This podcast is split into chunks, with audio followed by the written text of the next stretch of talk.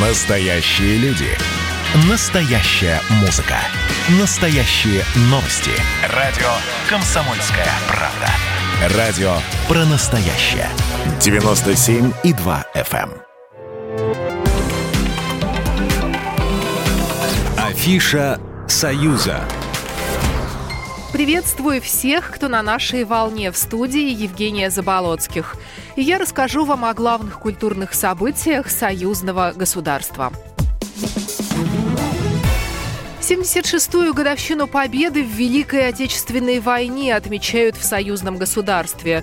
В Беларуси нынешнее 9 мая совпадает с днем чествования государственных флага и герба, и поэтому праздник там тройной. В Минске на площади Победы пройдет концерт «Подвиг народа бессмертен». Интересную программу придумали в военно-историческом комплексе «Старая граница». Там пройдут конкурсы, квесты и угостят солдатской кашей кашей. Московский музей Победы устраивает два фестиваля. Один театральный «Дороги Победы». В его рамках покажут спектакль театра Олега Табакова. Тут и письма с фронта, и стихи, и песни о войне. Другой фестиваль музыкальный «Журавли Победы». Вечером по традиции салюты. В Москве в 10, а в Минске на час позже. Выставки. Выставка военных плакатов открылась в Витебской ратуше. Их 20 плакаты создали в 41-45 годах известные художники. Листы посвящены первым дням Великой Отечественной войны. В их числе легендарный плакат «Родина-мать зовет» создал его грузинский художник Ираклий Таидзе. В образе Родины-матери запечатлел собственную жену. Художнику понравилось выражение лица супруги, когда та услышала первое сообщение о нападении Германии Германии на СССР и вбежала в мастерскую с криком «Война!».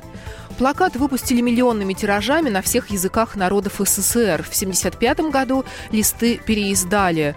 Выставка открыта до 17 мая.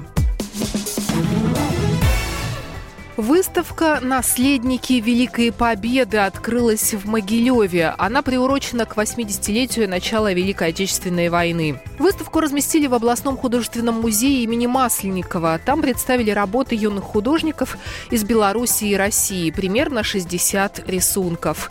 Живопись и графика, сюжеты военные и семейные.